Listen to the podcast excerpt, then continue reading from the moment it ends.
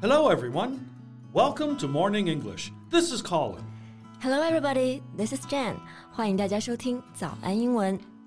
Colin, what are you up to recently? 最近在忙什么呢？ Watching the Olympics, of course. 哦，对，最近奥运会正在如火如荼的进行，相信我们的很多听众都也是跟 Colin 一样守候在电视机前看奥运吧。 Yeah, we only get to watch it every four years. And for the Tokyo Olympics, we've waited for five.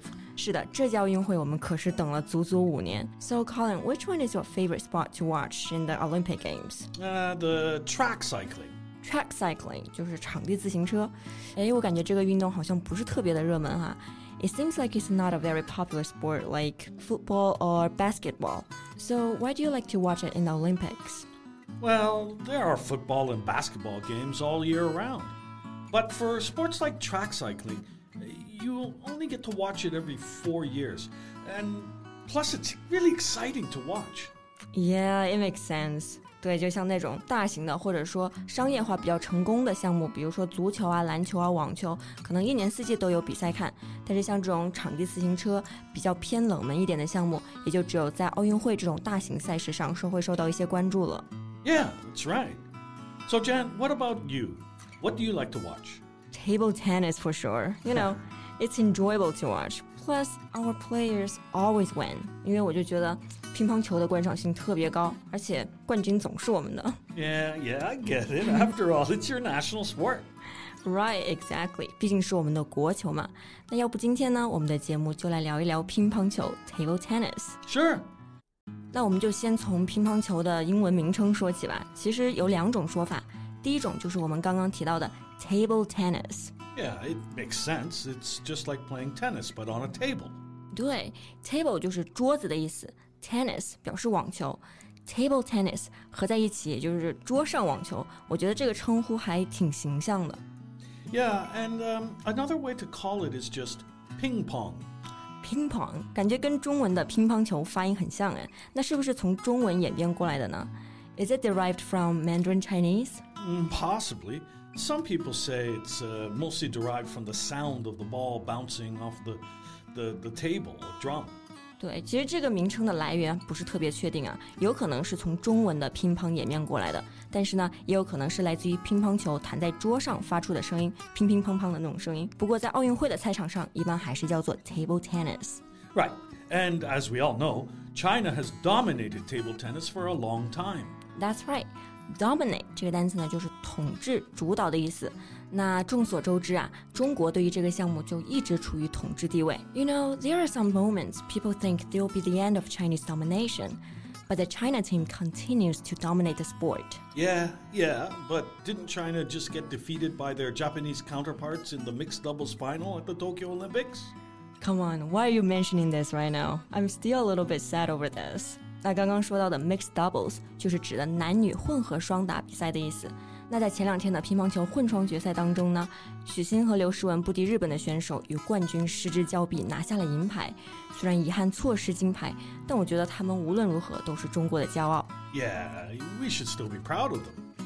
对，那我们刚刚说到了男女混合双打比赛叫做 mixed doubles，这也是奥运会乒乓球比赛历史上第一次有了混双的项目。Colin，那男子双打和女子双打比赛在英文当中分别叫做什么呢？Men's doubles and women's doubles. 对，double 这个单词呢，其实就是成双的意思嘛。那如果男子双打就在前面加上 men's men's doubles，女子双打同理在前面加上 women's，也就是 women's doubles。那要注意 double 这个单词后面要加上 s，是 doubles。 But note that in the Olympics, the doubles events were replaced by team events to lessen the emphasis on doubles play.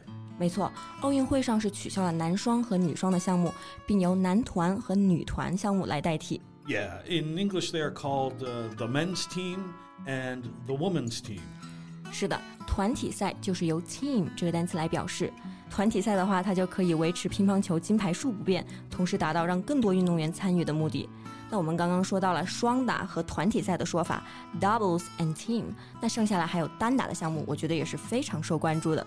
Yeah, they are called singles. And uh, there are men's singles and, uh, of course, women's singles. 对，单打比赛就是用 single 这个单词来表示，分为男单和女单嘛，所以也就是 men singles and women singles。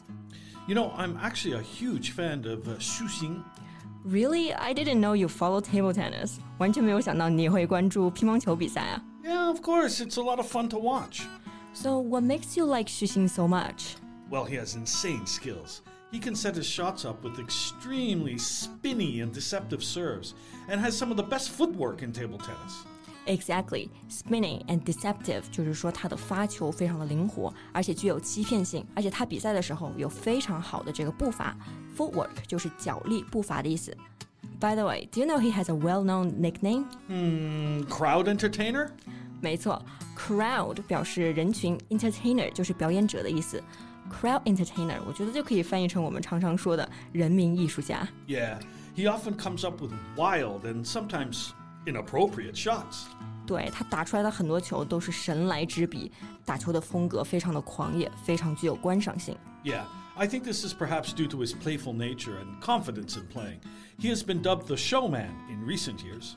Right, showman 这个单词呢，本意是演出制作者或者说表演者，用 showman 来形容许昕，就说明他在球场上的表现就像一场表演一样，非常的具有观赏性。A person skilled in dramatic or entertaining presentation or performance. You know, actually, Xu Xin has a, another very interesting nickname. What's it called? Well, well, more recently, Xu Xin has been called Xuperman, but this nickname is more well known by Western audiences. Oh, Xuperman 就是把许昕的姓氏许和 Superman 超人这两个单词结合在一起。Right, right. It's referring to his many Superman-like moments. Yeah, and I believe there'll be more Superman-like moments in the Olympics. 那我们今天的节目呢，到这里就差不多要接近尾声了。在节目的最后呢，祝我们的奥运健儿们在东京奥运会发挥出最好的水平，为国争光。Okay, everyone. So, what's your favorite sport to watch and who is your favorite player? You are welcome to tell us in the comments section. 好，那今天的节目呢就到这里了。 Thank you so much for listening. This is Colin. This is Jen. See you next time. Bye. This podcast is from Morning English. 学口语就来早安英文。